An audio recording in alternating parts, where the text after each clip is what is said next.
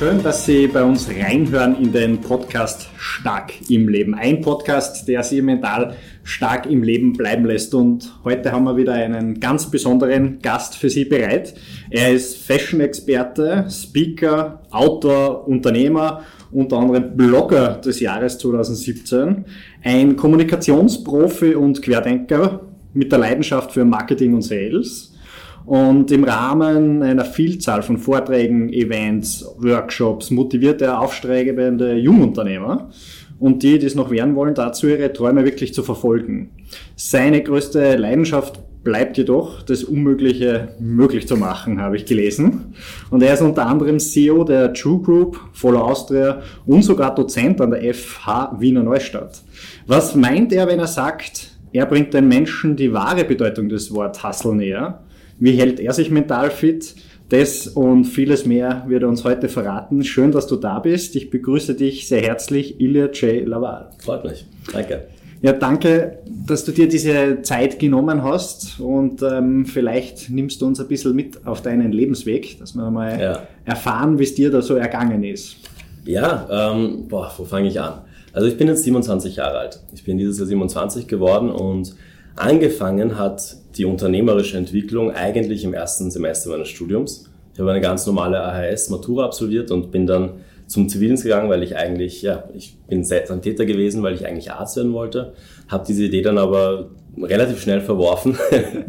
ähm, wir können dann nachher darüber reden, warum genau. Und habe dann im ersten Semester meines Studiums, nämlich Kommunikationswirtschaft, gemerkt, dass ich grundsätzlich ein sehr starkes Interesse mit, an der Kommunikation habe. So hat es angefangen. Und Mode war auch immer schon ein, ein Interesse, eine Leidenschaft von mir, aber es war halt nur eine Leidenschaft. Und ich habe damals im ersten Semester einen Kollegen kennengelernt, wo wir dann relativ schnell beisammengesessen sind und gesagt haben, okay, wenn es keine Mode gibt, die wir persönlich kaufen wollen, weil es nicht den, mhm. das Angebot gibt, dann machen wir unsere eigenen Sachen. Okay. Und gesagt, getan. Da hat es angefangen. Wir haben natürlich nicht bedacht, dass die Modebranche eine der schwierigsten Branchen ist, in der man irgendwas starten kann. Vor allem nicht, wenn man keine Kompetenz, keine Erfahrung oder irgendwie das Know-how hat dafür. Ja. Nachträglich betrachtet hätten wir es wahrscheinlich nicht gemacht, wenn wir es gewusst hätten. Und ja, dann haben wir unser erstes Modelabel Trio gegründet. Und das war ein, ein reines Hobbyprojekt in der Uni, so hat es angefangen ist dann aber sehr schnell in eine ernsthaftere Unternehmung geworden, äh, hat sich verändert. Und dann war der Punkt, wo es irgendwann dann so groß war, unter Anführungszeichen, dass man nicht nur sagen konnte, es ist jetzt ein Hobbyprojekt von ein paar Studenten, weil dann haben wir eine eigene Produktionsstätte gehabt, wir haben Kunden gehabt, die unsere Sachen cool fanden. Wir waren auf der Vienna Fashion Week das erste Jahr und dann hat sich es immer weiterentwickelt. Und mittlerweile können wir jetzt auf fünf sehr erfolgreiche Jahre auf der Vienna Fashion Week zurückblicken. Also wir sind seit fünf Jahren das Label mit den meisten Besuchern. Ja. Also brechen unseren eigenen Rekord jedes Jahr. Jetzt im September wird äh, die sechste Fashion Week für uns ähm, passieren. Wir wären dieses Jahr fast ohne Corona nach Los Angeles zur Fashion Week gefahren, ja. hätten dort ausgestellt. Wir haben ähm, mittlerweile, glaube ich, schon mit unzähligen ähm, Influencern gearbeitet in der, in, im, im Land, haben eine eigene Influencer- und Werbeagentur ins Leben gerufen vor vier mhm. Jahren und sind heute eigentlich ein Modelabel, was sich ständig neu, also neu weiterentwickeln möchte und neu erfinden. Ja.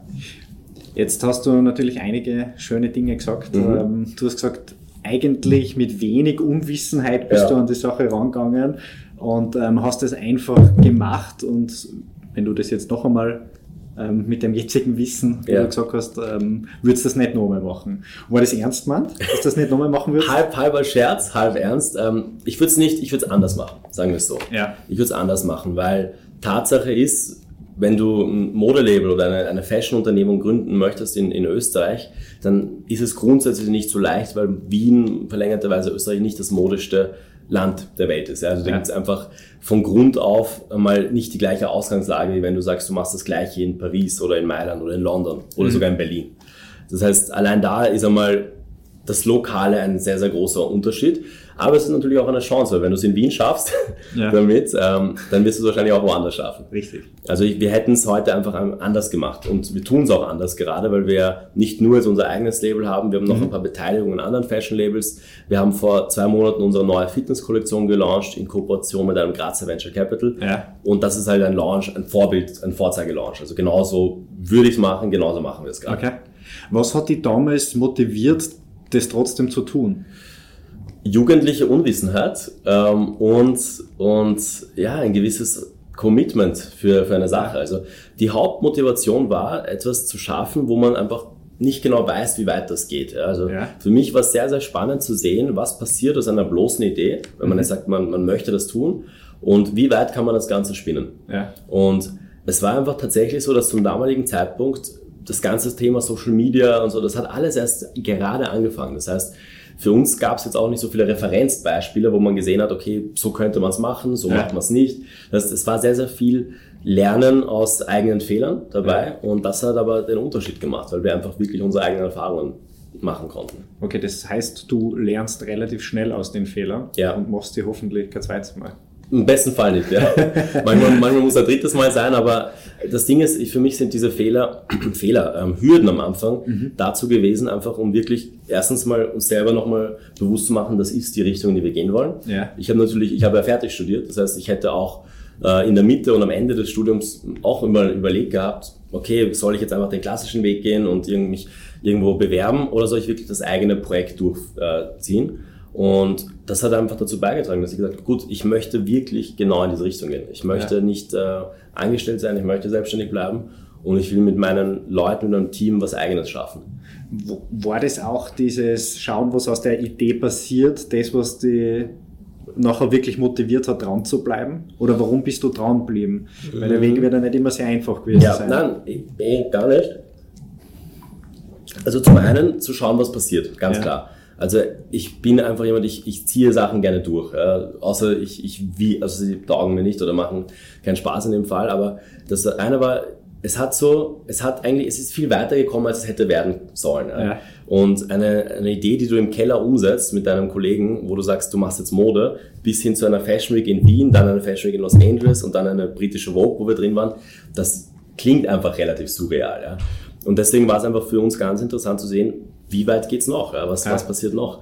Und heute haben wir eine Fitnesskollektion mit einem Grazer Venture Capital gegründet, ähm, die einfach sehr, sehr, sehr stark ist in Österreich. Wir skalieren gerade, wir sind gerade dabei, nach Deutschland zu gehen. Mhm. Ähm, ja, und wir wären jetzt im wahrsten Sinne des Wortes in Los Angeles gewesen. Also ja. allein deswegen würde es mich motivieren zu sehen, was passiert noch, in welche Richtung geht's weiter. Ja. Und der zweite Grund, glaube ich, war, weil ich die richtigen Leute um mich herum gehabt habe. Mhm. Das richtige Team, die richtigen Kollegen, mit denen ich einfach auch diese Idee weiterentwickeln konnte. Ja, wenn wir nochmal kurz beim, bei dem zweiten bleiben, also mhm. mit, den, mit den Leuten. Sind dir die zufällig begegnet? Hast du die bewusst ausgesucht? Ähm, wie, hast, ja, wie hast du da gemacht? Ja, auch das würde ich mittlerweile anders machen. Ja. Ähm, es, es ist eine Kombination aus allem. Teilweise haben wir mit Leuten gegründet, gestartet, die jetzt nicht mehr im Team sind. Mhm. Ähm, da hätten wir es vielleicht ein bisschen anders machen können. Also es war tatsächlich so in dem Alter, okay, du bist gerade neben mir, machst halt mit, also ah, in diese Richtung. Okay. Ähm, bei manchen hat es sehr gut funktioniert, die sind auch nach wie vor mit mir Geschäftspartner, bei anderen war es einfach nicht der richtige Ansatz. Ja. Ähm, aber im Konkreten, der eine Kollege, mit dem ich gegründet habe, wir haben uns einfach getroffen, also wir waren befreundet. Die anderen zwei, die dabei waren am Anfang, mit denen habe ich studiert. Mhm. Das, die waren wirklich einfach zur richtigen Zeit am richtigen Ort, für beide Parteien natürlich. Und andere haben wir ganz konkret ähm, kontaktiert und haben mhm. die quasi ähm, ja, nicht geheadhuntet, aber wir haben halt gewusst, genau die Person brauchen wir.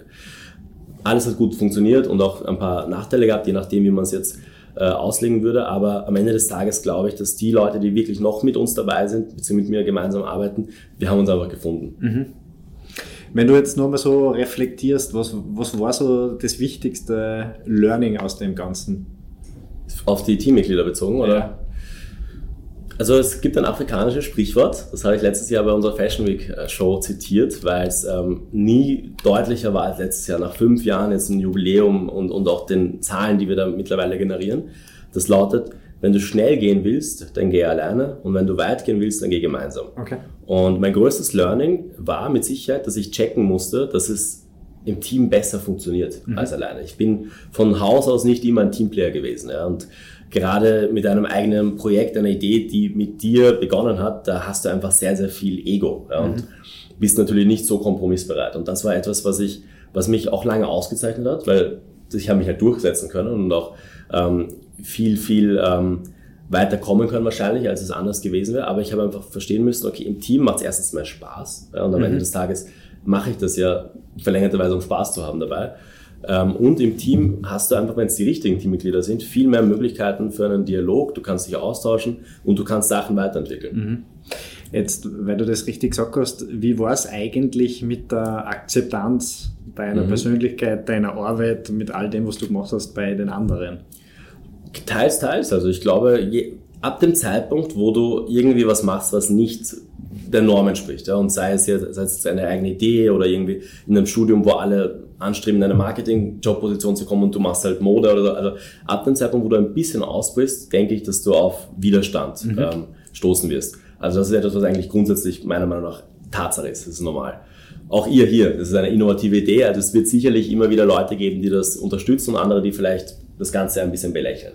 Bei uns damals wurde es ein bisschen belächelt, mit Sicherheit, aber das nehme ich niemandem übel. Mhm. Ähm, also am Anfang war sicher Skepsis und diese Skepsis, und das finde ich dann immer das Spannende dran, entwickelt sich dann einfach langsam immer mehr zu Verwunderung mhm. und dann irgendwann vielleicht sogar zu Support. Und allein diese Entwicklung miterleben zu dürfen, hat mir persönlich sehr, sehr viel gegeben. Mhm. Erleben wir natürlich da auch. Äh, neuartiges Konzept, mhm. mentale Stärke, was, was ist das eigentlich? Mhm. Ähm, auch das Verständnis über. Viele Menschen haben einfach das gute Gefühl, auch viele Firmen, die für ihre Mitarbeiter was Gutes tun. Ähm, aber natürlich gibt es sehr viel, die sich wenig mit dem Thema beschäftigt haben. Ja. Ähm, wenn du jetzt nochmal gehst, du hast in deinem Leben sehr viele Entscheidungen getroffen. Ja. Einerseits Entscheidungen, ähm, die dich sehr viel weit gebracht haben, aber wahrscheinlich auch welche, die dir bisschen in den Rückschlag bringen. Ja. Wie entscheidest du? Bist du ein Mensch, der das intuitiv macht, schnell macht oder sagst du, okay, na, Analyse und lang? also, wie machst du das? Es ist extrem interessant, weil sich das über die Jahre hinweg komplett gewandelt hat. Also ja. ich war, ich bin von Haus aus eher jemand, der Sachen rational betrachtet. Ja. Eher. Aber was ich ehrlicherweise sagen muss, ich habe über die Jahre jetzt und auch im Unternehmertum merken, ler also lernen dürf dürfen, dass eine gewisse Intuition einfach essentiell ist, weil du nicht immer die Zeit hast, etwas wirklich durchzudenken und dir mal alle Fakten anzuschauen und ähm, ja, alles gegenüberzustellen, mhm. sondern ab und zu brauchst du eine Bauchentscheidung, die sofort kommen muss. Mhm. Und diese Intuition, mit der entscheide ich heute. Das ist natürlich eine Kombination aus mehreren Faktoren. Heute ist es einfach so, ich berate mich auch, ehrlicherweise mit meinen Leuten, aber ich denke, dass jetzt mittlerweile 60% Intuition ist und 40% wirklich jetzt Rationalität und, und Analysen und sowas weil diese Intuition einfach auf meinen Erfahrungen jetzt mittlerweile basiert. Mhm.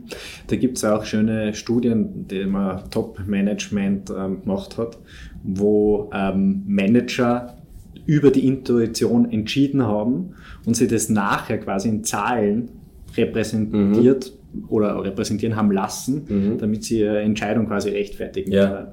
Ähm, wenn du so intuitiv entscheidest, dann brauchst du ein Erfahrungsgerüst, auf ja. das du zurückgreifen kannst und musst das ja immer wieder mit richtigen oder mm, falschen Dingen ja. füttern. Wie hast du da quasi deines gefüttert? Also was ist dir wichtig? Für Entscheidungen. Richtig, ja. Also was mir wichtig ist, dass es eine Entscheidung ist, die nicht nur im Moment richtig, sich richtig anfühlt, sondern auch, ja. wenn ich es dann eben reflektiere oder wenn ich dann ein bisschen sickern lasse, dass es dann immer noch ähm, wie die richtige Entscheidung wirkt dass ich auf jeden Fall keine Entscheidung treffe, die jetzt über mein persönliches Wohl hinausgeht, also wo auch andere Leute, in dem Fall mein mhm. Team, meine Mitarbeiter, wer auch immer betroffen ist, also so existenzielle Entscheidungen, die kann ich nicht im, im, im Affekt machen. Mhm. Also da ist mir wichtig, dass ich einfach auch trennen kann, ist es eine Entscheidung, die jetzt wegweisend ist für das, was wir machen, oder ist es eine Entscheidung, die ich im schlimmsten Fall auch ähm, tolerieren kann, dass die jetzt vielleicht nicht aufgeht. Also für mich ist immer die Gewichtung einfach zu schauen, was für eine, eine Art Entscheidung ist, wie, wie, wie essentiell sind die Konsequenzen, die daraus ja. resultieren. Und machst du das so, dass du das für die schriftlich machst oder ist das für die in deinem Kopf drinnen? Wie machst ja. du das? Also ich persönlich, mhm. Kopf, eine Kopfsache, also schriftlich, also außer es jetzt eine, ich habe jetzt schon lange keine Entscheidung mehr gehabt, die jetzt irgendwie so wegweisend war, dass ich gesagt habe, okay, entweder, weiß nicht, wir krempeln das ganze Businessmodell um. Ja. Ähm, aber natürlich, wenn es Sachen sind, wo ich lange, lange plane, dann verschriftlich es für mich ähm, weil ich meistens ein Konzept mache dafür. Mhm. Ja, also, und, und, allein deswegen wird es verschriftlicht. Ja. Und dann ähm, ganz klassisch drucke ich es mir aus, lese es durch, stelle es gegenüber. Manchmal, wenn es mehrere Möglichkeiten gibt, dann drucke ich halt viele Sachen aus und das dann äh, vergleichen. Aber im Großen und Ganzen ist es doch eine Kopfsache. Ja, weil auch für unsere Zuhörerinnen und Zuhörer, diese kleinen Entscheidungen mhm. sind ja das, was uns dann unsere Erfahrung ausmacht. Ja. Und vor allem immer so die Frage stellen, was muss ich heute tun, damit es mir langfristig damit besser geht. Ja. Und auch so für die Entscheidung. Ich glaube, so wirst du ja auch denken oder so Ja. hast du das auch zusammengefasst, ähm, was sehr spannend ist. Jetzt hast du deine eigene Brand aufgebaut, also dein eigenes Mhm. ähm, Konzept, hast jetzt ein großes Team und ähm, bist in vielen Unternehmungen drinnen und wahrscheinlich auch mit sehr viel Stress zum tun. Mhm. Also viel Zeit, die du da verbringst. Wie hältst du die fit? Also das ist, ich greife das noch auf, bevor ich antworte, weil ich Ja. persönlich Stress per se, also ich, ich würde was anderes unter Stress verstehen als vielleicht andere Mhm. Leute. Ja. Was verstehst du unter Stress? Naja, also Stress ist für mich negativ behaftet. Ja? Ja. Ist, ist definitiv so. Aber das, was ich mache, mir meistens, und das über die Jahre hinweg, nicht wirklich Stress bereitet hat. Weil Stress hat für mich damit zu tun, etwas Unangenehmes, du fühlst dich gehetzt und du machst etwas, was dir wahrscheinlich keinen Spaß macht. Ja. Und bei mir ist es aber nicht so. Also das, was ich mache, macht mir halt wirklich Spaß und ich kann mit den Leuten arbeiten, mit denen ich gerne arbeite. Und ich realisiere für uns sehr, sehr coole Projekte. Das heißt, wenn ich da jetzt ummünze oder das um, umformuliere, wenn ich da beschäftigt bin ja, oder gefordert bin, dann ist es eigentlich was Positives. Ja. Ähm, was das natürlich mit mir macht, dass es auch körperlich anstrengend sein kann und auch mental, das ist natürlich eine Tatsache. Aber ich würde das einfach anders formulieren. Ich, ich bin gerne beschäftigt. Gestresst bin ich nicht gerne. bin absolut nicht. Aber beschäftigt bin ich gerne. Ja. Und gefordert bin ich auch gerne. Und wie ich dann damit umgehe, wenn es wirklich in einer Situation ausartet, wo ich sage, es macht mir keinen Spaß mehr und das hat dann für mich das Stress zu tun, dann brauche ich eine Auszeit. Aktuell, und das ist leider schade wegen der Corona-Situation, aber aktuell, ich reise sehr, sehr gerne und Ja. aktuell wäre ich schon äh, drei, vier Mal sicherlich länger als woanders gewesen, für, um diesen Ausgleich zu haben. Also für mich ist Reisen einfach ein guter Ausgleich, um beschäftigt sein, gar nicht erst zu Stress werden zu Ja. lassen. Was gibt dir das Reisen? Freiheit. Ich glaube, dass es mir Freiheit gibt und ähm, auch ein bisschen Distanz. Also für das, was ich mache, ist es ganz gut, wenn ich nicht nur aus Österreich denke und agiere, sondern einfach im Ausland sehe, dass es Trends gibt, die man aufgreifen kann, wenn ich den kreativen Spirit sehe im Ausland, weil es dann einfach das in meinem Business hier bei uns in, in Wien ähm, wieder auflädt und ich sagen kann, ah, okay, ich habe da eine coole Idee gesehen, das könnten wir hier auch machen. Dauert zwar noch zwei Jahre, bis es hier ein Trend wird, aber wir können sie auch aufgreifen. Wenn du jetzt so zurückreflektierst, diese Freiheiten sind dir jetzt ja abrupt genommen Ja. worden. Und ich glaube, es geht vielen so, auch von unseren Zuhörern und Zuhörern, dass sie mit gewissen Freiheiten, jetzt nicht das Reisen, aber andere, dass die komplett weg waren. Ja. Wie bist du damit umgegangen? Also du als Person, Also es war schon ein herber Schlag für mich. Ähm, also man muss jetzt halt natürlich sich anschauen, ich kann es jetzt schwer trennen zwischen dem Unternehmerischen und dem Persönlichen. Viele dieser Reisen wären auch beruflicher Natur gewesen, das heißt, das ist irgendwie Hand in Hand gegangen. Das, was uns am meisten ähm, betroffen hat und was auch mich am meisten stört, ist das mit Los Angeles. Wir wären eben zu, in Los, Los Angeles zur Fashion Week gewesen. Aber ja, wie es mir, wie es mir damit ging, ist halt einfach eine, ein- eine Ernüchterung, eine Ernüchterung, wo man sieht, okay, ja, ähm, das kann auch passieren. Ja, und auch wenn das vor ein, zwei Jahren vielleicht nicht wirklich jemand vorhersehen hätte können, es, es, ist, es ist einfach, es, es kann passieren. Und es hat mir ein bisschen gezeigt, dass äh, Zeit, ja, also einfach Zeit relativ ist für viele und, und dass es einfach ab und zu vielleicht sogar gut ist, ein bisschen so zu entschleunigen. Also die letzten drei Monate in dieser, in, wirklich im Lockdown, habe, haben sich angefühlt wie sechs Monate für mich. Ja, und, und das ist einfach sehr, sehr interessant, weil ähm, wir sind jetzt erst im Juli und wenn diese Zeit nicht gewesen wäre, dann hätte ich jetzt einfach schon viel, viel mehr erlebt. Es wäre viel schneller was passiert. Aber ich hätte die einzelnen, ich sage jetzt mal kleinen Erfolge oder die kleinen äh, Meilensteine nicht so sehr wertschätzen können. hat das was mit deiner Persönlichkeit gemacht? Hm, Das ist eine sehr gute Frage. Kann ich jetzt eigentlich noch nicht beantworten, das weiß ich nicht. Das müsste ich mir vielleicht äh, mit mehr Distanz anschauen. Ich glaube nicht. Ich glaube, es hat mir einfach ein bisschen nochmal verdeutlicht, dass ähm, also einerseits ganz Grund, Grundfaktoren, ja, Sicherheit, Gesundheit, Familie, ähm, die, das Privileg, was wir alle eigentlich genießen, hier zu leben und auch ein bisschen teilweise Segen und Fluch zugleich, dass ich mir meinen eigenen Arbeitsplatz schaffe. Das heißt, dass ich Ja. nicht so sehr darauf angewiesen bin, ähm, dass jetzt das Ganze wieder besser funktioniert. Auf der anderen Seite natürlich auch der Segen, dass, äh, der Fluch, dass ich mir meinen eigenen Arbeitsplatz schaffe und ich kann halt nicht sagen, jetzt bin ich auf Kurzarbeit und ähm, Ja. bin halt zu Hause. Ähm, das hat mir natürlich schon ein bisschen nochmal zu, zu verstehen gegeben, dass ich mich bewusst für diese Entscheidung entschieden habe, für diesen Weg in diese Richtung zu gehen. Und ähm, ja, ich glaube, das hat mir einfach nochmal unterstrichen, dass ich wirklich, wirklich damals die richtige Entscheidung getroffen habe, mich selbstständig zu machen. Wenn du jetzt noch so mal zurückdenkst, war diese Zeit eine, wo du kreativ hast werden können? Ja, ja, das absolut. Also ich glaube, jeder, der in dieser Zeit nicht kreativ ähm, hat werden können, ähm, hat sie falsch genutzt. Ja? Mhm. Und ich, ich habe sehr kreativ sein können. Ich habe aber auch ganz, ganz bewusst ein bisschen Auszeit ähm, gehabt. Also ich habe mir jetzt nicht so seinen Stress gemacht. Meine, meine Arbeit hört ja nicht auf. Also nur mhm. weil wir jetzt quasi nicht ähm, irgendwo draußen arbeiten können. Also wir haben alles über, über Homeoffice geregelt. Also unser Team ist auch größtenteils im Homeoffice gewesen. Wir haben äh, Meetings online abgehalten und und und. Mhm. Das heißt, der Alltag war jetzt eigentlich für mich sogar ein bisschen angenehm, sage ich ganz ehrlich, weil ich in der Regel sehr, sehr viele Termine habe am Tag und, und ich fahre halt viel herum. Und da sind oft Leerzeiten dabei. Und das ist einfach, ähm, das könnte man dann als stressig bezeichnen, wenn ja. du einfach von einem Meeting zum anderen fahrst und dann vielleicht ist der Verkehr da oder irgendwas oder das eine geht länger. Und das ist alles weggefallen. Das heißt, ich habe alles von zu Hause aus machen können. Und das war die erste Zeit ganz, ganz angenehm, weil es einfach ein sehr großer Kontrast war zu dem, was ich normalerweise mhm. habe. War das für dich, auch wenn du sagst, okay, Lockdown hat begonnen, eine lange Überlegung, ob du jetzt ähm, dem Mindset verfallst, dass du jetzt quasi die einsperrst mhm. ähm, oder ob du sagst, okay, na, jetzt kreativ werden. Weil, ja. was ich so ein bisschen rauskitzeln möchte, ist, ähm, wie können wir das nächste Mal über Hürden springen, die uns von außen draufgepresst mhm. werden. Also ich sag's dir ganz ehrlich, für mich war es keine lange Überlegung oder irgendwie ein, ein Kämpfen damit, dass ich jetzt quasi sage, okay, ich, ich nehme es jetzt nicht einfach so an, wie es passiert ist, sondern mhm. ich mache es, weil ich einfach erstens so gestrickt bin, meiner Meinung nach, und zweitens, weil ich einfach Verantwortung habe. Also mhm. ich habe halt ein Team von zehn Leuten, die sind darauf angewiesen, dass ich funktioniere.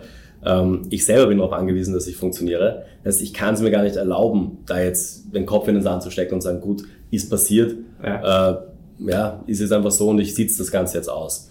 Und ich glaube, das ist auch ganz wichtig, Kreativität hat ja damit zu tun, dass du was machst, was dir wirklich ähm, Spaß bereitet und wo du irgendwie deine Leidenschaft auch dementsprechend quantifizieren kannst. Und mhm. wenn ich jetzt Sachen machen oder Sachen gemacht hätte, die mir bei Gott keinen Spaß gemacht hätten, dann wäre ich vielleicht nicht so kreativ gewesen in dem Bereich. Mhm. Aber ich habe halt neue Ideen ähm, starten können, Sachen verfolgen können, die ich eigentlich lange in der Pipeline gehabt habe, aber nie die Zeit gehabt habe, wegen diesem tagtäglichen Alltag ähm, die, die Sachen zu verfolgen. Und jetzt hast du die Zeit nehmen können. Genau weil es da quasi, oder müssen in dem Fall so müssen, ja. ähm, wenn du dir, wenn du uns jetzt mal so ein bisschen mitnimmst in deinen Arbeitsalltag, mhm. also wenn jetzt normal ist. Mhm. Weil Zeit nehmen, das ist schon so ein Stichwort, ähm, Zeitmanagement etc. Ja. Nimm uns mal mit, was du so täglich machst, ob du Routinen hast. Ja. Okay, da muss man auch dazu sagen, dass aktuell der Alltag natürlich ganz anders ausschaut als noch vor ein paar Monaten, aber in der Regel, was, was, wie fängt's an? Also ich, ich wache auf und habe einen gewissen, ein gewisses Maß an Routine, mhm. dass ich in der ersten Stunde des Tages probiere, so gut probiere, ich sage auch bewusst probiere, mein Handy nicht aktiv zu benutzen. Ja. Geht natürlich nicht immer, weil manchmal rufen schon Leute an oder irgendwelche wichtigen E-Mails sind drin. Aber in der Regel ist es mal so für mich zum Aufwachen, zum Abschalten, zum ähm, die ganzen Sachen machen, die man in der Früh macht und aber auch, um meinen Tag zu strukturieren. Mhm. Also ich, ich schaue, dass ich im besten Fall, es geht nicht immer, aber meine Termine so lege, dass ich da nicht äh, Leerzeiten drin habe mhm. und dass ich dementsprechend auch das Beste aus das meiste aus dem Tag heraushole. Was bei mir sehr, sehr viel äh, ist, ist Kommunikation. Mhm. Kommunikation mit dem Team. Also mit Smartphone ja, bist du so vernetzt, was eigentlich wirklich, wirklich gut ist, weil ich einfach mit wenigen äh, Knopfdrücken einfach im Loop bin. Ich weiß, was mhm. passiert, ich kriege Updates, ich weiß, äh, wo gerade der Status ist. Das heißt, ich höre mich eigentlich viel, viel mehr mit meinen Leuten, als ich vielleicht müsste. Ja. Aber deswegen habe ich immer eine Ahnung, was gerade abgeht und muss jetzt nicht so, weiß nicht, äh, so, so, so viel Einblick haben dann, weil ich weiß, okay, die Sachen funktionieren sowieso. Eine Routine, die wir haben, sind Showfixes. Mhm. Also wir haben unterschiedliche Showfix-Termine mit den äh, Leuten für unterschiedliche Projekte. Mhm. Also da, da, da ziehen wir auch unsere, unsere Regeln quasi durch, dass wir sagen, egal, egal auch wenn es nichts zum Abstimmen gibt, dann stimmen wir uns kurz ab, weil dann wissen wir, dass alles läuft und okay. ähm, dass man nicht extra jetzt noch was ähm, vergessen hatte in dem mhm. Ding. Sport ist ein großer äh, Bestandteil meines Lebens, also mhm. sowohl Sport als auch Fitness. Mhm. Ähm, Fitnesscenter, klarerweise aber auch Sport im Sinne von Boxen. Mhm. Das habe ich angefangen vor zwei Jahren. Ja, eine ziemliche Leidenschaft entdeckt, ja. ehrlicherweise. Ähm, und was ich jetzt auch Corona, in der Corona-Zeit begonnen habe, sind andere Sportarten. So College-Sport, Basketball, Squash. Sachen, okay. die, ich, die ich jahrelang nicht mehr gemacht habe. Also. Squash habe ich noch nie gespielt davor, aber Basketball habe ich in der Schule gespielt. Und ähm, dann, dann hast du einfach die Zeit und denkst, ja, ich gehe jetzt halt mal Basketball spielen an einem Sonntag. Mhm. Ja, und, oder also ich war sogar am Donnerstag einmal. Und das hätte ich in den letzten Jahren nie gemacht, weil ich einfach an, also Zeit, Zeit muss man sich nehmen. Man mhm. hat Zeit, wenn man, wenn man will, dann kann man sich die Zeit nehmen. Aber es ist einfach keine Priorität bei mir. Und mhm. wenn dann ein Donnerstag ist im Lockdown, wo eh keine E-Mails reinkommen und irgendwie, dann gehst du halt Basketball spielen mit deinen Freunden. Ja. Ja. Im Lockdown. Im Lockdown, genau. okay, wie beendest du dann deinen Tag? Hast du da irgendwas, dass du sagst, da mm. gibst du drauf acht oder? Ja, jetzt habe ich erst den, den Schmäh verstanden. Nein, es war natürlich nicht im Lockdown, sondern, sondern ähm, danach mit Ausgangsbeschränkung. Ja, ja, ja. ähm, lassen wir mal so stehen. Wie beende ich meinen Tag? Ganz, im, ganz unterschiedlich. Also es kommt wirklich darauf an, wann ich nach Hause komme, ob ich noch arbeiten muss. Mhm. Meistens muss ich noch irgendwas arbeiten. Entweder ist es Aufholung vom Tag oder es ist Vorarbeit für den nächsten Tag. Aber eine Sache, die ich eigentlich durchziehe, ist, dass ich, bevor ich schlafen gehe, probiere einfach nur abzuschalten und irgendwas anzuschauen, was mich jetzt, und das ist jetzt vielleicht eher auch ein spannendes Thema, kognitiv nicht zu sehr fordert. Mhm. Ähm, das heißt, das ist für mich auf Netflix irgendwas anschauen, irgendwie eine Doku anschauen, einen Spielfilm, irgendeine Serie, irgendwas, was kognitiv wirklich abschalten lässt. Das ist jetzt kein Ritual, aber es hat sich einfach eingebürgert bei mir, mhm. weil ich das einfach angenehm finde, mal abzuschalten und ähm, nicht irgendwie denken zu müssen oder irgendwie Sachen zu vernetzen. Mhm. Ist, also das Letzte, was man ähm, liest, hört, ähm, das nimmt man natürlich mit. Mhm. Und das nimmt man natürlich auch in seine Träume mit und ähm, ist natürlich auch entscheidend, wie gut man schlaft. Mhm. Das wirst du wahrscheinlich wissen, also du, ich nehme mir an, du schaust recht seichte Filme oder ja. Dokumentationen dann an und keine Horrorfilme. Nein. Weil das wird nachher deinen Schlaf schon auch ähm, beeinflussen. Ja. Okay. Das heißt, abschalten und dann geht's für dich ins Bett und am nächsten Morgen wieder mit genau. normaler Routine. Ähm, würdest du sagen, dass du ein neugieriger Mensch bist? Extrem. Extrem? Ja. Es ist nämlich sehr auffallend, ähm, sehr viele logischerweise Unternehmer, aber auch Menschen, die, von denen ich behaupte, dass sie mental stark sind, sind extrem neugierig. Mhm. Beschreibe mal, war das immer schon so? Ja, eigentlich schon. Mhm. Ich, ich, also auch als Kind, ja. Jetzt packe ich dich ähm, dem Loop, ähm, was du ganz am Anfang gesagt hast, du wolltest Arzt werden mhm. und hast das dann äh, doch nicht gemacht. War diese Neugierde auch das, was die Arzt werden hat lassen wollen? Hm, das ist eine sehr gute Frage.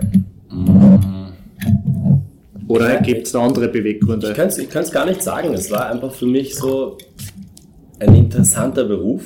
Ja. Wahrscheinlich Neugierde ist ein, ein wesentlicher Bestandteil gewesen, aber auch die Tatsache, dass du mit so vielen unterschiedlichen Menschen zu tun hast. Mhm. Was am Ende des Tages auch wieder aus der Neugierde resultiert, dass du einfach unterschiedliche Leute triffst. Du hast äh, vermeintlich, ich weiß nicht, ich habe noch keinen Tag als Arzt gehabt, aber du hast wahrscheinlich keinen Tag, der genau wie der andere ist. Ähm, das ist richtig, ja. Wenn, ja, also du, du wirst es wissen. Und du kannst dich halt, glaube ich, und das war ein wesentlicher Punkt, ständig aufs Neue fordern. Also du, du, du bist einfach kognitiv die ganze Zeit da. Ja. Ähm, es ist so diese, diese Kuriosität zu schauen, okay, was kann ich bewirken, was kann ich tun? Und ich glaube, dass das mitunter ein, ein Bestandteil gewesen ist. Ja, das stimmt. Das ist wirklich nicht jeden Tag ähm, das Gleiche. Das ist komplett was anderes, mhm. ähm, was daherkommen kann. Du hast, also ich glaube, dass du mit deiner, so wie du auch da bist, sympathischen und auch empathischen Art an sicher einen guten Arzt abgegeben hättest.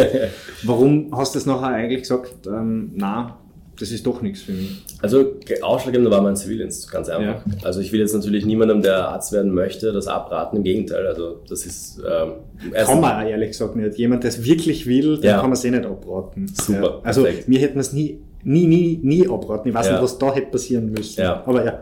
Ja, bei, bei mir war es so, es war eigentlich klar und dann habe ich einen Zivildienst bei der Rettung angetreten und eine Sache, die mich ein bisschen verstimmt hat, war einfach die Art und Weise der Arbeit, also Stress, ja, wenn man mhm. wieder bei dem, also es hat sich einfach sehr stressig angefühlt. es hat sich, also sogar meine Arbeit als Sanitäter hat sich sehr stressig angefühlt und ich war eigentlich immer weniger gestresst als der Notarzt, der am, am Ding war oder als dann die Turnusärzte im, im Spital. Und es war einfach für mich eine pure, eine, eine permanente Situation von Stress. Mhm. Und als ja, 18-, 19-Jähriger wenn du dann bewusst vor der Entscheidung stehst, okay, will ich jetzt in diesen aktiven Stress reingehen oder lieber nicht, habe ich mich halt in meinem Fall für das Zweite entschieden. Und mhm. ähm, das war dann einfach für mich eine Entscheidung, wo ich gesagt habe, gut, die, wie wäre, das sind so jetzt zwei Wege. Entweder ich mache das jetzt und spiele das Ganze durch, ich mache den Zivildienst fertig, dann mache ich das Studium fertig, dann habe ich die Turnusdienste und dann bin ich fertig. Ja. Aber habe extrem viel Stress in der Mitte gehabt. Und ich gedacht, na, das, das muss ich persönlich nicht machen. Äh, selbst nach diesen Diensten ist man noch nicht fertig.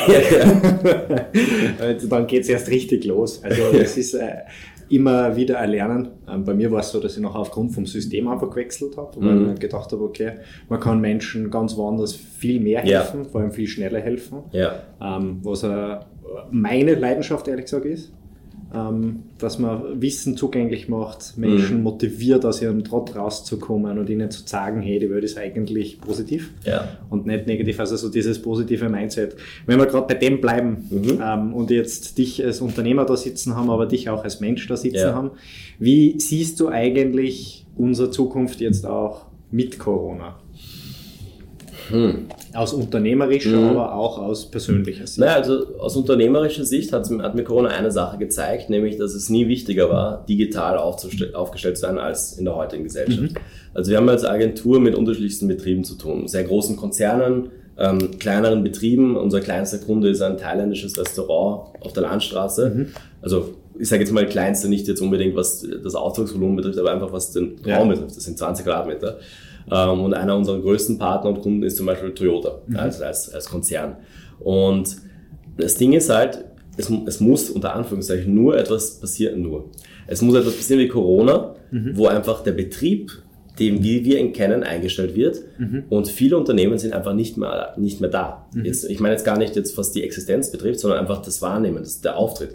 Es gibt keine Social Media Kanäle, es gibt keine Website, es gibt kein, kein Online-Marketing, was passiert. Das heißt, die Unternehmen sind einfach nicht mehr da. Ja. Ihr selber habt es sehr, sehr gut gemacht, als Paradebeispiel, in der Zeit einen Podcast zu launchen, mhm. um weiterhin mit den Kunden, weiterhin mit den Interessenten in Kontakt zu bleiben und Mehrwert zu bieten. Das ist etwas, was sehr, sehr innovativ ist, aber nicht üblich für mhm. Unternehmen, ja, weil viele haben dann gedacht, gut, ja, kann man jetzt halt nichts machen, ja, müssen, wir, müssen wir aussitzen. Manche sperren zu, manche halten es durch, aber das hat mir einfach die Zeit gezeigt, gut, man muss, man muss, es geht, ja. früher war es dann nice to have, ja, ist online aufgestellt, man hat vielleicht was in der Richtung, aber es ist so nice to have, jetzt ist es essentiell. Ja. Und ich glaube, dass das auch sehr lange andauern wird, weil man spricht von einer zweiten Welle, man weiß es nicht, man kann sich nicht ähm, genau jetzt verlassen auf irgendwas, aber es ist noch nie wichtiger gewesen, online eine gewisse Präsenz zu haben. Mhm. Danke übrigens für das Kompliment, das muss ich direkt an mein Team weitergeben, weil ähm, da gibt es sehr, viel, genau, sehr viele fleißigen Hummeln im Hintergrund, mhm. die an unserem Konzept arbeiten, auch von unserem Auftritt ja. arbeiten. Ähm, das heißt, das muss ich gleich direkt auch hinter die Kamera weitergeben. Ähm, jetzt für dich als Person, ja. was heißt das für dich als Person, die Zukunft, die du siehst? Es ist ganz, ganz schwer zu sagen, weil ich ehrlicherweise jemand bin, der gerne plant. Und es hat mir eine Sache gezeigt, dass einfach, man kann es nicht planen. Also ja. Man kann es probieren, aber es kann trotzdem anders kommen, als, als wie du es planst. Für mich als Person heißt es, dass, also mir ist sicher bewusst geworden, dass manche Sachen, die ich nie so geschätzt hatte, also nie, die ich einfach weniger geschätzt habe in der Zeit, ähm, in den letzten Jahren, vor allem jetzt auch mit dem Unternehmertum und dem, und dem ständigen auf Achse sein und sowas, mhm. dass mir die nochmal bewusster geworden sind. Und ähm, das hat es war so eine positive, abrupte, erzwungene Entschleunigung. Mhm. Und so, so blöd es auch klingt, ich bin einfach ein bisschen gechillter jetzt. Also es ist ja. einfach so, es muss jetzt nicht auf schnell, schnell, schnell passieren und du musst jetzt nicht ähm, dir drei Beine ausreißen, wenn du irgendwie, weiß nicht, irgendwas, irgendwas voranbringen möchtest, sondern lass den Dingen ihren Lauf, ja. sie entwickeln sich und ähm, ich bin einfach ein bisschen ausgeglichener, glaube ich. Mhm. Ja, das ist äh, sehr gut. Du hast gesagt, du planst gerne. Mhm. Ähm, was ist deine Vision vom Leben? Für mich persönlich oder generell? Na, für dich persönlich. Ach, das ist auch eine sehr, sehr schwere Frage. Die hat sich verändert. Mhm. Die hat sich verändert in den letzten Jahren. Ähm, und ich, von wo zu wohin? Naja, von ich habe überhaupt keine Vision vom Leben.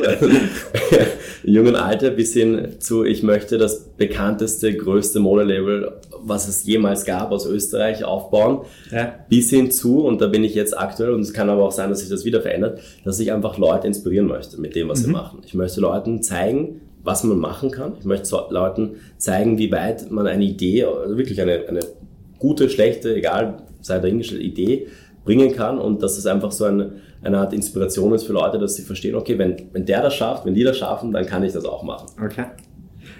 Jetzt ähm, bleiben wir bei dem Plan, mhm. diese Ziele, hast du die niedergeschrieben? Meine Ziele? Ja, deine ja, Ziele. habe ich niedergeschrieben. Okay. Verfolgst du so etwas wie, weiß ich nicht, einen 10-Jahres-Plan, einen 15-Jahres-Plan oder sagst du, okay, das also, mich? Also ich habe es probiert, ich habe ich hab, ich hab mich auch sehr, sehr viel immer mit Persönlichkeitsentwicklung auseinandergesetzt. Ja. Ähm, mittlerweile, und das ist auch, habe ich erkennen müssen, ein, also ein 10-Jahres-Plan klingt utopisch, bei uns erinnern sich von Jahr zu Jahr die Sachen so schnell und so stark. Mhm. Ja. Also es gibt neue Projekte, die wir machen, es gibt Unternehmen, Unternehmungen, die wir auf Eis legen. Das ich kann, ich, ich würde gerne, aber ich kann gar nicht in fünf Jahre in die Zukunft planen. Ich bin froh, wenn ich ein bis zwei Jahre in die Zukunft plane. Und ja. das passiert auch, funktioniert auch nicht immer. Also eine Sache, die ich mache, ist, wenn ich plane, heißt, ich plane projektbasiert. Also mhm. ich weiß zum Beispiel, wir wollen die, also wir wollten die Fitness-Koalition launchen. Das ist etwas, was ich rigoros plane. Äh, ich weiß, dass wir Los Angeles Fashion Week machen werden, mhm. wollen, so, sobald man darf. Oktober wird es wahrscheinlich nicht, es wird dann März 2021. Das ist etwas, was ich rigoros plane. Mhm. Ähm, also ich, ich schaue, dass ich das einfach innerhalb der Projekte sehe, terminisiert und weiß, okay, für sechs bis zwölf Monate ist dieses Projekt und, und das plane ich. Mhm. Aber das große Ganze planen kann ich gar nicht, weil hätte ich geplant, wäre jetzt, hätte Corona jeden Plan zunichte gemacht, den wir gehabt hätten. Ähm, und ich glaube, dass man mit zu großer Planung ein bisschen die Flexibilität verliert. Mhm. Und in dem, was ich mache in der Branche, musst du flexibel, agil sein. Du musst ähm, reagieren können, du musst quasi auf manche Sachen eingehen, manche Sachen dann überdenken, adaptieren und vielleicht ähm, dann einfach dieses gewisse Maß an Einfallsreichtum an den Tag legen und zu sagen, okay, das hat nicht funktioniert, schnell weg, mhm. wir machen das.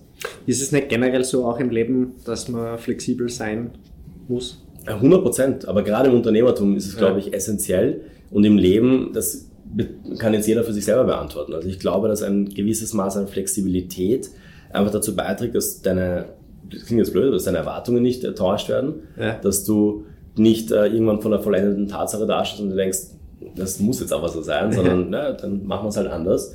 Und ich glaube, dass es auch in der Kommunikation einer der, einer der größten Skills ist, äh, kommunikativ flexibel zu sein. Mhm. In deinen Interessen, im Standpunkt, ähm, solltest, im Standpunkt sollte es natürlich klar sein, aber in, im Zugang, ja, in der Art und Weise, wie man zum Kompromiss oder zum, zu, zum Konsens kommt, sollte man, glaube ich, flexibel sein. Ja.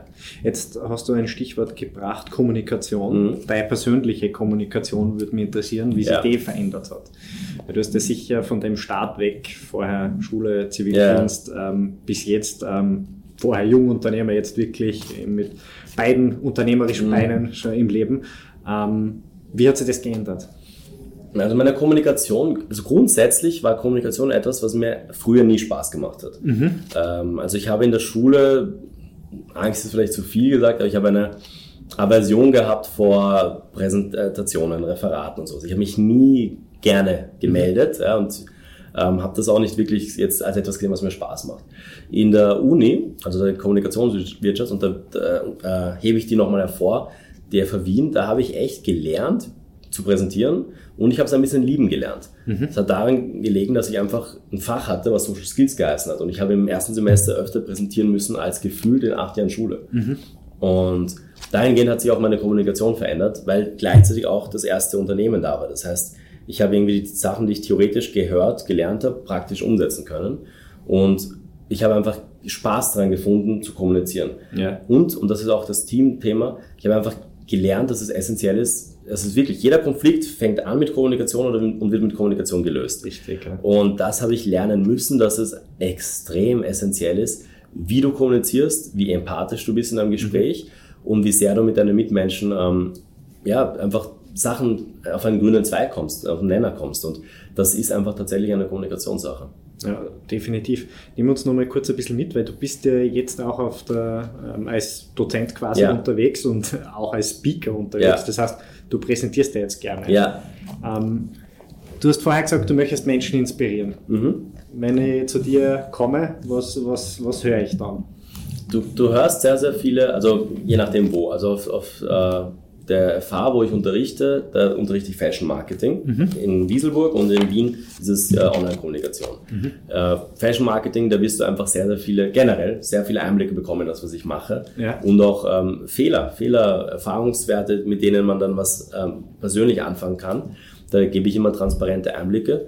Und eine Sache, die sich wahrscheinlich durchzieht als roter Faden, ist, dass das klingt jetzt so utopisch, aber in, in, in gewissen Branchen ist es einfach so, dass nichts so möglich ist. Und mhm. ähm, was ich möchte, ist, wenn dann jemand, meine, meine Studenten sind jetzt so Anfang 20, wenn dann jemand mit 20, 22 drin sitzt und sich denkt, okay, der Typ ist nur fünf Jahre älter als ich und hat angefangen, wie ich so alt war wie ich ja. und macht heute das, was ihm Spaß macht. Ja, egal jetzt, was der persönliche, das persönliche Empfinden von Erfolg ist, aber der macht etwas, was ihm offensichtlich Spaß macht. Mhm. Und ähm, wenn, wenn, wenn der das kann und wenn das in die Richtung geht, dann habe ich die Idee, die ich jetzt vielleicht seit ein, zwei Jahren habe, die will ich auch umsetzen. Mhm. Und ich möchte nicht, dass man sich diese Idee ausreden lässt von jemandem. Ja. Außer man selber sagt, ich möchte was anderes machen. Ja. Und das ist etwas, was ich ein bisschen bewirken möchte bei den Leuten, die mir zuhören. Sehr schön. Du hast, hast uns noch versprochen, über Hustle zu reden, ja. was du darunter verstehst. Ja. Ah, das ist auch ganz interessant. Also in den letzten Jahren, und das ist auch etwas, was sich verändert hat, Hustle war für mich immer so eine, eine Lebenseinstellung, für mich unternehmerisch gesehen. Mhm. Also mit Hustle verbinden ja ganz viele Leute was. Ähm, was ich damit verbinde, ist einfach das ständige, dieser Hunger, dieser Hunger nach mehr, mhm. der Hunger, äh, mehr machen zu wollen und einfach Gas zu geben. Ja? Und, und zu sagen, okay, ich, ich geh die extra Meile. Es gibt ein Zitat, ähm, dass die extra Meile, also always go the extra mile because it is never crowded. Mhm. Also quasi immer die extra Meile gehen, weil dort nie viele Leute sein werden. Okay. Ähm, das ist etwas, was ich mit der Mentalität dieses Hustlens verbinde. Aber eine Sache, die ich lernen musste, ist, dass es nicht immer nur ums Hustlen, Hustlen, Hustlen geht. In meiner, An in meiner Anfangszeit war das so, mhm. ähm, aber mittlerweile finde ich smart zu arbeiten viel besser als viel zu arbeiten. Mhm. Und das war etwas, was, deswegen ist das Hustle-Thema auch etwas, was ich nicht mehr so in den Vordergrund steck, äh, rücke, weil, ja, ob ich mir jetzt aussuchen kann, ob ich jetzt viel arbeite jeden Tag oder ob ich einfach smart arbeite, indem ich entweder Prozesse habe oder mhm. effizienter arbeite, würde ich mich immer für Zweiteres entscheiden, weil da habe ich mehr Zeit und kann meine Zeit besser einsetzen. Trotzdem braucht man den Hunger dann auch. Den Hunger muss man haben. Den Hunger, der Hunger muss ja. Da sein und das ist natürlich etwas, wie man sich da persönlich ähm, motiviert hält. Ja. Ohne diesen Hunger wird es nicht funktionieren. Gibt es Worte oder Zitate, die dich aufbauen? Ja, ähm, also eh das eine, was ich gerade genannt habe mit, mhm. der, mit der Extra Mile und das eine Zitat, was mit Sicherheit der Grund ist, warum ich heute noch immer die Sachen mache, die ich mache. Und was so dieser Impuls war zu starten ist, äh, lautet wie folgt: The world needs dreamers and the world needs doers, mhm. but above all, the world needs dreamers who do. Mhm. Also die Welt braucht Träumer und die Welt braucht Macher. Das ist klar. Aber was die Welt wirklich braucht, sind Träumer, die machen. Mhm. Und das ist eben, dieses Machen hat das mit diesem Hunger zu tun. Ja. Dass es nicht nur reicht, eine Idee zu haben oder irgendwie zu sagen, ich möchte irgendwas bewirken oder ich möchte was zurückgeben. Egal, ob es jetzt ein Unternehmen ist oder irgendwie was Gemeinnütziges, egal in welche Richtung, du musst es auch machen. Richtig. Ja. Du musst es auch machen. Und der erste Schritt ist meistens der schwierigste. Genau. Hast du einen Kraftort? Einen Kraftort? Ja. Keinen aktiven, nein. Ähm, für mich sind die Reisen meine, meine, meine Orte, wo ich mich quasi auflade. Ähm, ich habe immer so Phasen, wo ich dann sage, okay, ein mhm. Land oder eine Stadt tut es mir sehr an mhm. und da möchte ich dann öfter hin, aber das ändert sich auch ganz stark. Eine, ein Ort, wo ich hin wollte, das habe ich auch letztens in einem Interview gesagt, ist Tibet. Ja. Ähm, das habe ich geplant seit, ich glaube, vier Jahren oder sowas, für einen Monat einfach mal zum Entschleunigen, ähm, weil ich einfach ein generelles Interesse an der Kultur dort habe und einfach mal sehen möchte, wie es ist, wenn ich wirklich mal einen Monat offline bin, ja. komplett und irgendwas macht dort. Also irgendwas, was nicht mit Arbeit zu tun hat und nicht digital ist. Definitiv spannend, muss man noch erzählen, wie es war. Mach ich. Wenn man dich erreichen will, dich finden will, was ja. ist denn dein Einfallskanal? Also am leichtesten findet man mich auf Instagram, ja. J, oder per E-Mail. Ganz einfach, ähm, findet man auch im Instagram-Kanal, aber auf Instagram schreibe ich immer zurück und dort erreicht man mich am okay. besten. Super. Vielen lieben Dank, dass du heute da warst. Gerne. Danke für deine Tipps und Tricks, ähm, die du in deinem Leben jetzt schon erfolgreich umgesetzt hast. Ähm, es hat mich sehr gefreut dass du das auch weitergegeben hast an unsere Zuhörerinnen und Zuhörer. Hat Spaß gemacht. Und das letzte Wort für unsere Zuhörerinnen gehört natürlich dir. Das letzte Wort für die Zuhörer und Zuhörerinnen, ja. ähm, also zum einen glaube ich, und das haben wir auch ganz schön herauskristallisiert, dass man sich nicht verunsichern lassen sollte von äußeren Entwicklungen, die man nicht planen kann und die man nicht vorhersehen kann. Und das ist, und da sind wir auch wieder beim Thema, dass mentale Stärke damit zu tun hat, mit sich selber im Reinen zu sein und in seiner Mitte zu sein. Und, und das ist aber auch wichtig, aktiv zu erkennen, wenn es nicht so ist. Mhm. Und sich dann dementsprechend mit, mit euch zum Beispiel, mit seinen Bekannten, mit Freunden, aber ähm, vor allem mit irgendwem darüber zu unterhalten und zu sagen, okay, ich bin da nicht, wo ich sein möchte. Ich weiß aber, dass es besser geht und ich bin dann auch bereit, diesen Schritt zu setzen in die richtige Richtung. Mhm. Sehr schön, vielen lieben Dank. Und ähm, wenn euch das gefallen hat, lasst uns das euer Like da. Vielen lieben Dank für alle Zuschriften und Likes, die wir bisher bekommen haben. Wenn euch Themen interessieren, dann schreibt uns bitte sehr gerne. Und unser Center ist jetzt in der Auersbergstraße 6 wieder eröffnet. Ich wünsche einen schönen Tag und vergessen Sie nicht, bleiben Sie stark im Leben.